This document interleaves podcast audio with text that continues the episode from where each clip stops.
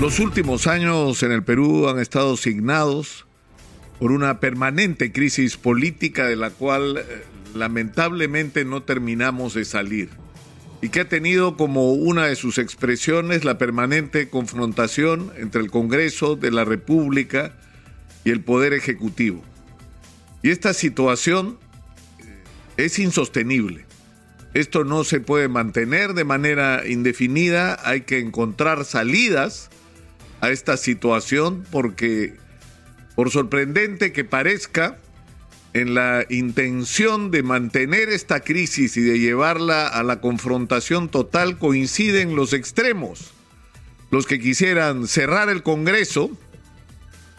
y convocar a una asamblea constituyente con la ilusión de que en esa asamblea constituyente podrían lograr imponerle al país sus propios puntos de vista, perdiendo completamente la perspectiva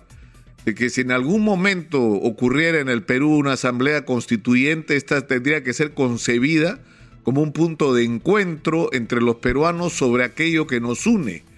y no un espacio para que unos impongan a otros sus ideologías y sus pensamientos. Y en el otro extremo tenemos a quienes no se resignan a la derrota electoral y lo que quieren es la vacancia presidencial y la convocatoria a nuevas elecciones con un resultado, además, estas elecciones absolutamente imprevisible, lo cual lo único que haría sería prolongar aún más esta especie de agonía que estamos viviendo como país. Y en estas circunstancias, la responsabilidad eh, no recae solamente en líderes de, que, de quienes está claro no podemos esperar nada, como Keiko Fujimori, nada,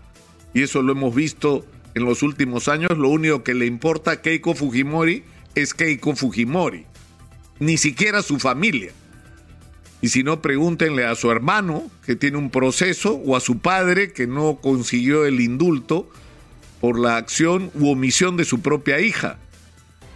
Eh, ni podemos esperar probablemente nada de otros sectores de la derecha recalcitrante en el Perú como tampoco eh, podemos esperar nada de los sectores más ultras. Eh, ayer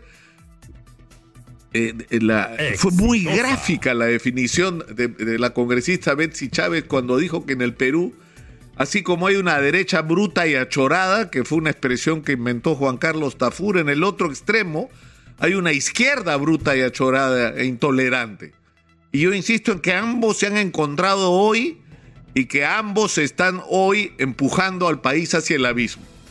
Y por lo tanto, a quien le compete una enorme responsabilidad hoy de variar esta situación, no es solo al presidente de la República que tiene de una vez por todas que tomar las decisiones que él sabe que tiene que tomar y que van a tener un precio en términos de su relación con Vladimir Cerrón y con parte de Perú Libre. No con todo Perú Libre, con parte de Perú Libre una de las mayores responsabilidades en este momento son de los partidos que se pretenden de centro. Alianza para el Progreso, Podemos, Acción Popular, Somos Perú y el Partido Morado en este momento tienen una enorme responsabilidad para dejar de estar a la cola de unos y de otros y de generar un liderazgo alternativo que sirva de puente y que permita enderezar las cosas en el Perú. La inmensa mayoría de peruanos no está con ninguno de los extremos. La inmensa mayoría de los peruanos lo que quiere es que se atiendan sus problemas y que los políticos tengan como agenda no cómo aplastarse y destruirse unos a otros, sino cómo resolver la agenda pendiente del país que es muy grande y que va desde la crisis sanitaria que no es que porque hayamos avanzado en la vacunación estamos preparados completamente para enfrentar una tercera ola, hasta los problemas que todos los días reportamos sobre las condiciones absolutamente precarias en las que viven una cantidad enorme de peruanos que no tienen ni para comer cada día. Es decir, tenemos muchísimas tareas delante y todas son urgentes y todas requerirían la búsqueda de consensos, la búsqueda de entendimientos, los esfuerzos en común. Y yo insisto, en este momento, en esta circunstancia crítica que vive el país,